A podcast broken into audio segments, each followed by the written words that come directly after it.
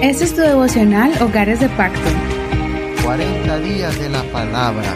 Este devocional especial lo hemos empezado en este año porque queremos que usted se ejercite y sea una persona que tenga esa destreza para estudiar y escudriñar la palabra del Señor, para que pueda descubrir y absorber toda la palabra de Dios, todas las enseñanzas, todos los consejos que el Señor nos dejó allí. Todo está allí, es como el manual del el ser humano, es la Biblia. Todo está allí para que sigamos sus instrucciones, solamente tenemos que aprender a leerlo.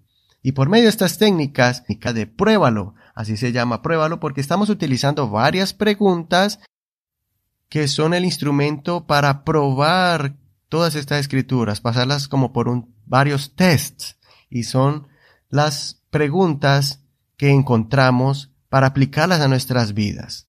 Estas preguntas están en el acrónimo Papá me ves. Ayer estudiamos esto, espero que usted haya escrito estas preguntas.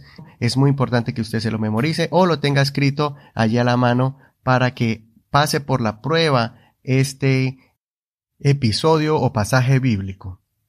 Vamos entonces a leer esta historia y después la vamos a pasar por las diferentes pruebas y así analizar las diferentes enseñanzas que podemos aplicar a nuestras vidas personales. Marcos capítulo 10, verso 17 al 31 de la nueva versión internacional. El tema es el joven rico. Cuando Jesús estaba ya para irse, un hombre llegó corriendo y se postró delante de él.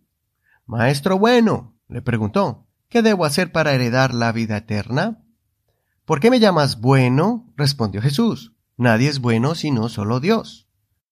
Ya sabes los mandamientos. No mates, no cometas adulterio, no robes, no presentes falso testimonio, no defraudes, honra a tu padre y a tu madre. Maestro, dijo el hombre, todo esto lo he cumplido desde que era joven. Jesús lo miró con amor y añadió, Una cosa te falta. Anda, vende todo lo que tienes y dáselo a los pobres y tendrás tesoro en el cielo. Luego ven y sígueme. Al oír esto, el hombre se desanimó y se fue triste porque tenía muchas riquezas. Jesús miró alrededor y les comentó a sus discípulos, Qué difícil es para los ricos entrar en el reino de Dios.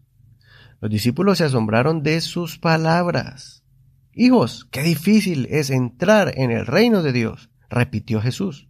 Le resulta más fácil a un camello pasar por el ojo de una aguja que a un rico entrar en el reino de Dios. Los discípulos se asombraron aún más y decían entre sí, entonces, ¿quién podrá salvarse?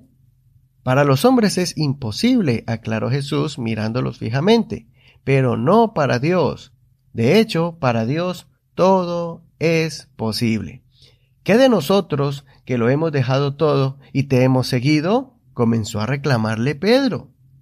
Les aseguro, respondió Jesús, que todo el que por mi causa y la del Evangelio haya dejado casa, hermanos, hermanas, madre, padre, hijos o terrenos, recibirá cien veces más ahora en este tiempo casas, hermanos, hermanas, madres, hijos y terrenos, aunque con persecuciones, y en la edad venidera la vida eterna. Pero muchos de los primeros serán últimos y los últimos primeros. Vamos entonces a utilizar nuestro acrónimo para poder estudiar la palabra del Señor y prueba esta escritura. Recuerda que es posible que no puedas responder a todas las preguntas del acrónimo Papá me ves. Si no puedes pensar en una respuesta, siga adelante. Ponga una pausa para que escribas tus pensamientos y después presiona play para continuar.